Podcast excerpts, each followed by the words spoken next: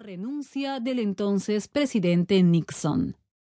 A partir de estos hechos, Katharine Graham no solo convirtió al Post en una verdadera cuna de la investigación, sino que logró colocar a este pequeño diario en la cumbre periodística, transformándolo en un conglomerado informativo, compuesto por periódicos, revistas, una emisora de radio y hasta servicios de televisión por cable y semanarios prestigiosos como Newsweek. El reconocimiento no tardaría en llegar. En 1973, algunos meses después de empezar la investigación y el largo seguimiento, que finalmente durará 26 meses del caso Watergate, Woodward y Bernstein, los periodistas del Washington Post, obtuvieron el premio Pulitzer por la valiente y magnífica cobertura que realizaran sobre este caso. Sin duda la historia de Graham estuvo llena de triunfo, éxito y mucho coraje. Ella le demostró a una sociedad norteamericana machista que muchas veces las mujeres pueden lograr el verdadero cambio. Cuando asumió la dirección del Post, se convirtió en la primera mujer en dirigir un periódico, enfrentándose con él y mucha valentía a las más altas esferas del poder. Su vida. Katharine Graham.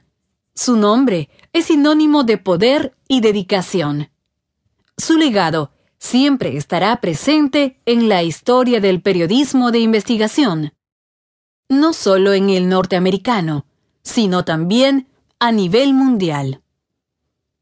Ella participó en la transformación del diario The Washington Post, que fuera considerado un simple periódico local, para convertirlo en un conglomerado mediático que hasta la actualidad incluye periódicos, revistas, emisoras de radio y estaciones de televisión por cable. Además, apoyó investigaciones y respaldó la producción de artículos que llegarían a cambiar por completo la política de los Estados Unidos. Graham es el apellido de casada de Catherine Meyer, quien naciera el 16 de junio de 1917. Fruto del matrimonio de Eugene Meyer, un especulador que llegó a ser líder de los banqueros demócratas, para luego volverse un multimillonario empresario entregado al servicio de su país, y de Agnes Ernst, una intelectual dedicada al arte vanguardista. Desde muy pequeña, vivió rodeada de todas las comodidades y lujos que una niña puede soñar.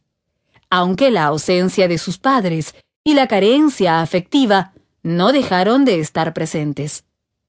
Su padre, obligado por su trabajo, viajaba constantemente, y su madre mostraba poco interés hacia ella y sus hermanos.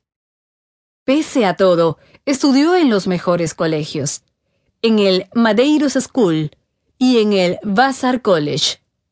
Y además, desde muy pequeña, realiza constantes viajes a Europa. Desde los 17 años, empieza a trabajar como mensajera en la empresa que cambiaría su vida, el Washington Post, diario que su padre había comprado en el año 1993 durante una subasta judicial por la suma de 825 mil dólares. Tras graduarse como periodista en la Universidad de Chicago, trabaja durante unos meses como reportera en el periódico The San Francisco News. Sin embargo, en 1939 regresa a trabajar al Post, ingresando de lleno al equipo que elaboraba la página editorial del diario. Contrariamente a la personalidad que la hiciera famosa, quienes la conocieron en esa época la describen como una joven tímida e insegura. Su matrimonio. Llegado el año 1940, Catherine